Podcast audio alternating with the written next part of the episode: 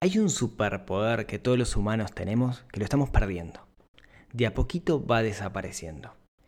Y eso nos puede traer problemas enormes, en particular a las nuevas generaciones, no solo financieros, de todo tipo.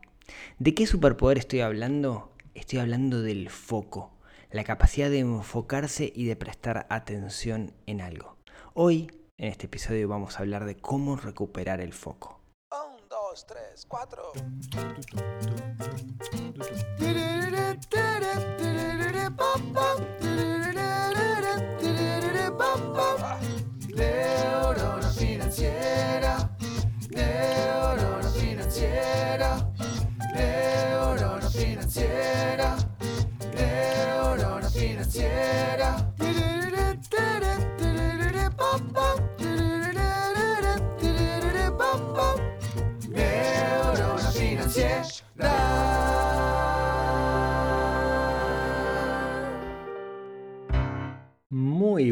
Días, tardes, noches para todos.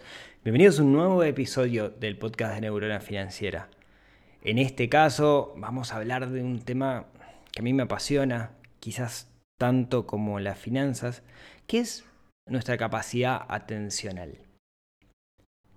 ¿Por qué en un podcast de finanzas hablo sobre esto, sobre la gestión de nuestro foco, nuestra atención? Porque como vamos a ver, está sumamente y estrechamente relacionado. ¿sí? Las finanzas ¿sí? no es otra cosa que administración de recursos limitados, podríamos decir. ¿Cuáles son los recursos limitados que tenemos? Bueno, el dinero claramente es uno, y es lo que hablamos usualmente, pero hay otros. Por ejemplo, nuestra atención, por ejemplo, nuestro tiempo. Y me parece que es importante hablarlos porque están, como les decía, muy, muy relacionados y ahora en un ratito les voy a explicar por qué y a qué me refiero con, con ello. Antes de empezar, Recuerden que en neuronafinanciera.com se pueden suscribir y cuando se suscriben yo mando algunas reflexiones semanales, en particular mando unos mail, dos mail, tres mail por semana, donde hago reflexiones con respecto a las finanzas personales y les cuento también los miércoles de qué se va a tratar el podcast por si lo quieren escuchar o no. Así que si no están suscritos, eh, mi recomendación es que se suscriban porque le meto mucho cariño a, los mails que escribo, que me, divierte mucho hacerlo y es una de las mejores formas de, comunicación eh, que, tengo con las personas que, que, siguen este proyecto, ¿sí? la gente que es parte de este movimiento. Bueno, vamos a lo nuestro. Hablemos de foco. El foco, yo les decía, es una especie de superpoder, en el sentido que creo que muchas cosas en nuestra vida se pueden lograr con foco. ¿A qué le llamo foco?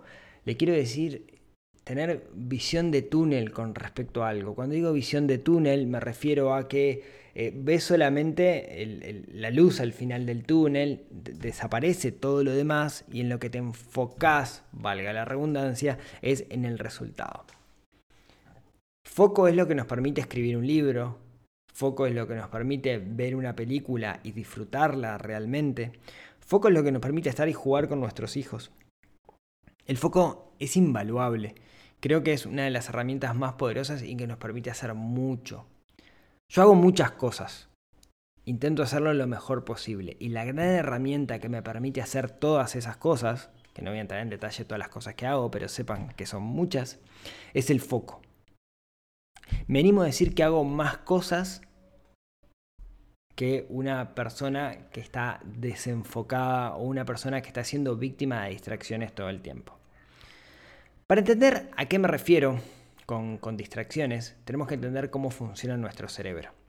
Nuestro cerebro, a nuestro cerebro, eh, le voy a decir más o menos, no, no, no, no es, no es así, pero a nuestro cerebro eh, se le segregan ciertas sustancias químicas neuroquímicas, podríamos decir, y una de ellas es la dopamina. La dopamina es algo que nos genera una sensación de placer instantáneo. Dopamina es lo que siento, por ejemplo, cuando estoy haciendo zapping y no puedo parar de hacer zapping. Cada nuevo impulso que llega me genera como cierta satisfacción de dopamina, eh, sensación de placer inmediata. La mejor forma de entender la dopamina o el mejor ejemplo de la dopamina es la sensación que tenemos al momento de que nos llega una notificación al celular. Cuando llega una notificación, la sensación que, se nos genera al ver qué dice esa notificación, eso es dopamina, pura y dura. Eso es lo que nos genera la, dopamina. La dopamina tiene su función, claramente nuestro cerebro la, la necesita, pero hoy nos estamos transformando en adictos a la dopamina. Todos nosotros, o la mayoría de nosotros, tenemos una adicción. Y es la adicción a esa sensación de satisfacción inmediata que nos da la dopamina. Y lo vemos cuando la gente hace em, swipe swipe up en, las redes sociales, ¿no? Cuando está pasando para adelante y está viendo, haciendo zapping, el viejo y querido zapping de televisión, ahora lo hacemos en redes sociales, viendo las fotos de las vacaciones de otras personas. ¿sí? Eso es dopamina. Eso es lo que se nos genera en nuestro, en nuestro cerebro. Y eso roba nuestra atención. Y eso, de alguna manera, esa satisfacción inmediata que se nos genera, lo que hace es hacernos sentir bien en el momento. Pero inmediatamente que lo dejamos de hacer, empezamos a sentir un vacío. Entonces, ¿qué hacemos? Lo seguimos, seguimos apostando a ese impulso. Por eso nos cuesta tanto dejar de revisar las redes sociales, por eso nos cuesta tanto eh, dejar de hacer zapping de televisión, por eso nos cuesta tanto ver una película y no chequear el teléfono mientras estamos viendo la película. Imaginen que están viendo una película y les llega una notificación. ¿Qué hacen? Hoy es normal ver a las personas que mientras ven televisión estén con el teléfono en la mano. Por eso Twitter, Instagram, Facebook han tenido tanto éxito, porque hay neurocientíficos que ayudan y construyen la aplicación para, para que de alguna forma nosotros nos enviciemos con ellas. Hay documentales que hablan al respecto, digamos, no, quiero entrar en ese, en ese detalle. Ahora, ¿qué tiene que ver esto con las finanzas? Bueno, acá viene mi teoría. Esa adicción a la dopamina, esa adicción a la satisfacción inmediata, esa adicción a tener un impulso que nos hace feliz rápidamente, nos hace gastar más. ¿Cómo? por la instantaneidad. Nos estamos acostumbrando al instantáneo, a lo ya, porque nos genera satisfacción. Si compro algo, quiero que llegue antes de 30 minutos a mi casa. Aquellos que venden hacen uso y abuso de estas estrategias justamente para vendernos más. Compré una cerveza y va a llegar helada antes de 45 minutos a tu casa. Que están apelando a esa misma sensación de satisfacción inmediata que nos genera la dopamina. Lo peor es que la tendencia va en aumento. Cada vez aparecen más aplicaciones, cada vez las aplicaciones están conectadas a más cosas. Ahora no solamente me vibra la computadora, sino que también me vibra el teléfono y me vibra el reloj cuando me llega una notificación. Mi teoría es que eh, todo esto que nos está pasando, donde eh, tenemos un montón de cosas compitiendo por nuestra atención, lo que nos hacen es perder el foco. Y el foco es lo que nos permite avanzar. El foco es dejar de lado lo urgente para enfocarnos en lo importante. El foco es lo que nos permite crear negocios, tener buenas relaciones, conseguir objetivos. El foco lo es todo y es una capacidad que las nuevas generaciones están perdiendo. ¿sí? no son trastornos de capacidad atencional, que si bien mucha gente los tiene, el gran problema, sino el entorno que compite por nuestra atención. Somos víctimas de gigantes que están compitiendo por nosotros porque nosotros los miremos. ¿Qué podemos hacer al respecto? Bueno, existen algunas estrategias. Yo les voy a contar las que yo utilizo, que me han dado buenos resultados. En algunas tengo que mejorar inclusive más. Eh, ah, son muy mundanas estas, ¿no? No, esperen, no esperen grandes cosas, pero, pero funcionan. A ver, les cuento. Estrategia número uno. Bueno, no sé si la voy a enumerar, pero una cosa que, que hice que me ayudó mucho fue sacar el teléfono celular de mi habitación. No duermo con el teléfono celular al lado de la cama, sino que el teléfono celular se queda en el living. Eso que hace que cuando yo me despierto, lo primero que haga no sea chequear el teléfono. Porque antes me pasaba que em, sonaba el despertador del celular, miraba el despertador y lo primero que encontraba era una notificación que ya me atrapaba. Y cuando me quería acordar estaba mirando el feed de Instagram de las vacaciones de alguien que la está pasando bomba o al menos eso para entrar las fotos, por más que le llovió toda la semana. Entonces, sacar el teléfono me ayudó mucho, puse un despertador común y corriente y eso me ha funcionado. Por otro lado, tengo desactivadas todas las notificaciones. O sea, el teléfono nunca me llama, sino que soy yo cada cierto tiempo que lo voy a ver. ¿Cuál es el gran problema que eso, de eso? Bueno, nos hemos acostumbrado a las notificaciones como si fueran algo eh, vital. Ahora, hace 10 años nadie tenía teléfono celular y sobrevivíamos. Y mucho, y leíamos más libros y hacíamos más cosas. Entonces, se puede vivir sin notificaciones, se puede vivir sin estar pendiente del teléfono todo el tiempo, se puede vivir sin correr atrás de los captores de atención. Entonces, con recomendación, desactivar todas las notificaciones del teléfono. Además, eh, yo por ejemplo lo que hago es, tengo el modo nocturno, ese que de, de 10 de la noche a, en mi caso de 10 de la noche a 7 de la mañana, el teléfono se transforma en un mueble porque no, no, no es ni siquiera que me llamen suena, solamente tengo algunos números habilitados que me pueden llamar a esa hora, pero otros números no. Así que eso por otro lado.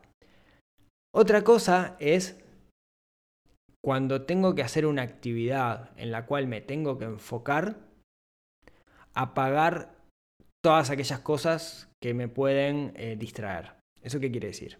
Si la actividad la tengo que hacer en la computadora, obviamente el teléfono queda súper lejos, porque por más que, las notificaciones estén desactivadas, eh, puede sonar o me puede distraer o me puede tentar, entonces el teléfono queda lejos.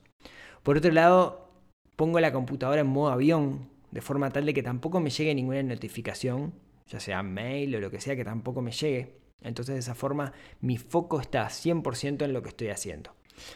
En mi caso particular, como tengo hijos que también son focos de distracción, lo que hago es cuando tengo que hacer cosas atencionales, las hago en la mañana muy temprano. Por ejemplo, ahora esto lo estoy haciendo en la mañana muy temprano, justamente para evitar molestias. Eh, molestias, que me distraigan básicamente, para poder hacer las cosas de la mejor manera posible. Supongamos que ustedes no se sienten preparados para dejar de lado el teléfono, para hacer esto que se le llama ayuno de dopamina. Supongamos que no, no, no están preparados. Quizás una de las cosas que puedan hacer sea instalar aplicaciones que les contabilicen la cantidad de veces que ustedes utilizan el teléfono o el tiempo del teléfono. Entonces, por ejemplo, no sé, a mí me pasa que Instagram ya hoy por hoy es una herramienta de trabajo porque lo utilizo mucho para, hacer historias y cosas para llegar a más personas con neurona financiera. Entonces tengo una limitación de que eh, no puedo estar más de 30 minutos por día. A los 30 minutos me aparece una notificación y no puedo seguir utilizándolo. Puedo, pero no debo. ¿sí? Usualmente no lo hago. También tengo instalada una aplicación que se llama Realize, si no me equivoco. Eh, no tengo el teléfono acá para verlo, pero se llama Realize, si no me equivoco. Después les digo. Que lo que hace es contabilizar todas las veces que hago el pickup del teléfono. O sea, cada vez que lo levanto y, y, la pantalla se prende, me dice cuántas veces son. El hecho de contabilizar me permite definir un objetivo que es cuántas veces lo quiero hacer. Entonces puedo ir viendo si mi tendencia es a la baja o a la alta.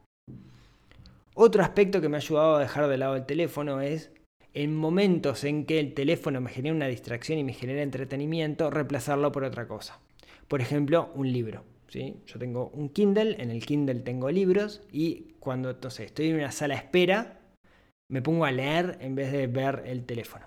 ¿sí? Mm, otra cosa que pueden hacer es hacer una dieta de gente que siguen en las redes sociales. O sea, cortar personas que no les aporten valor. Hablábamos hace un par de episodios con Camilo, de coach minimalista, ¿no? De hacer, de, cortar, de hacer limpieza y dejar de seguir personas que en realidad no te aportan valor. Seguir solamente aquellos que ustedes realmente les pueden aportar cosas. Ahora, el nivel pro de esto, y, y quiero que sepan que cuesta hacerlo, pero es increíble, es tener días enteros sin el teléfono. ¿sí? por ejemplo, los fines de semana, que es un día que laboralmente quizás muchos estén más tranquilos y no necesiten el teléfono como herramienta, apagarlo. O, si quieren la versión light, es dejar el teléfono en tu casa cuando salís afuera. Salís a caminar, salís a andar en bici, no lleves el teléfono, no lo necesitas. No te vas a morir si no sacas esa foto de la puesta de sol. Recordalo, quédatelo en la retina. Todo esto apunta mucho al teléfono, como, como el gran distractor, pero no es solo el teléfono, ¿no? Sino que el teléfono es una de las cosas que nos permite procrastinar más, que llama más nuestra atención, que captura nuestra atención para que no hagamos aquello a lo cual tenemos que enfocarnos. De nuevo, ¿cuál es la palabra el foco? ¿Cuál es nuestro miedo? ¿O qué es lo que estamos evitando? Aburrirnos. Ahora, hay un dicho que a mí me encanta y se los digo a mis hijos todo el tiempo, es la creatividad es hija del aburrimiento. Mis mejores ideas surgieron en momentos donde estaba aburrido, simplemente mirando y pensando. Si no puedes estar más de 15 minutos sin agarrar un teléfono, sin distraerte en algo, y es difícil que puedan surgir grandes ideas. Las grandes ideas, justamente la creatividad, surge a partir de momentos de reflexión. Y a menos que te encante la meditación y hagas cosas de meditación, la mayoría estamos perdiendo esos momentos de reflexión y las nuevas generaciones también los están perdiendo. Yo antes pensaba mucho en el ómnibus. Tenía una hora de viaje desde mi casa hasta mi trabajo y era una hora de viaje que iba mirando la ventana pensando, simplemente pensando, mirando para afuera y pensando cualquier cosa, cualquier boludez, pero iba pensando. Hoy es normal subirse a un colectivo, subirse a un ómnibus y que todo el mundo esté con el teléfono. Te subís un metro y todo el mundo está con el teléfono y de repente hay tres o cuatro que están con un libro y no mucho más. Estamos perdiendo esa capacidad atencional. Las nuevas generaciones les cuesta mucho leer y una de las razones por las cuales les cuesta leer es el foco. Enfocarse en la lectura y hacer el, el ejercicio de la imaginación es algo que cuesta mucho porque estamos perdiendo ese músculo. De hecho, eso explica por qué son extremadamente populares aplicaciones que te dicen que un libro de 300 páginas que te lleva 8 horas leerlo, te lo pueden resumir en 7 minutos. Te digo una cosa, nunca va a ser lo mismo. Nunca va a ser lo mismo que vos leas el libro que veas un resumen. La mayoría de los libros te aportan mucho entre líneas. En el proceso de leerlo, a medida que lo vas leyendo entre línea y línea pensás cosas y eso es lo que te genera valor. El resumen es lo que le generó a otra persona, pero no lo que te generó a vos. No vas a hacer sinapsis de neuronas, no vas a desarrollar ideas si vos no lo lees. Este es un episodio medio raro, no tengo como un guion, ¿no? pero es un tema que me preocupa mucho. Justamente en uno de los mailing que, que mandaba hace unos días, eh, explicaba y contaba la gran problemática que esto, que esto nos genera y cómo debemos prepararnos. Pensemos, el tiempo es el recurso limitado por excelencia que tenemos los seres humanos. Si no hacemos algo por valorizar ese tiempo, porque ese tiempo realmente juegue, y eso es justamente el foco, lo vamos a desperdiciar. ¿sí? Recordemos que la muerte, por más fea que sea, por más dolorosa que la veamos, está a la vuelta de la esquina. ¿sí? Aquello de carpe diem, ¿no? de aprovecha el día, o de memento mori, recuerda que vas a morir, que decían los griegos. Entonces, episodio raro este, lo sé, eh, pero, pero quería hablar de este tema porque es algo que me preocupa muchísimo.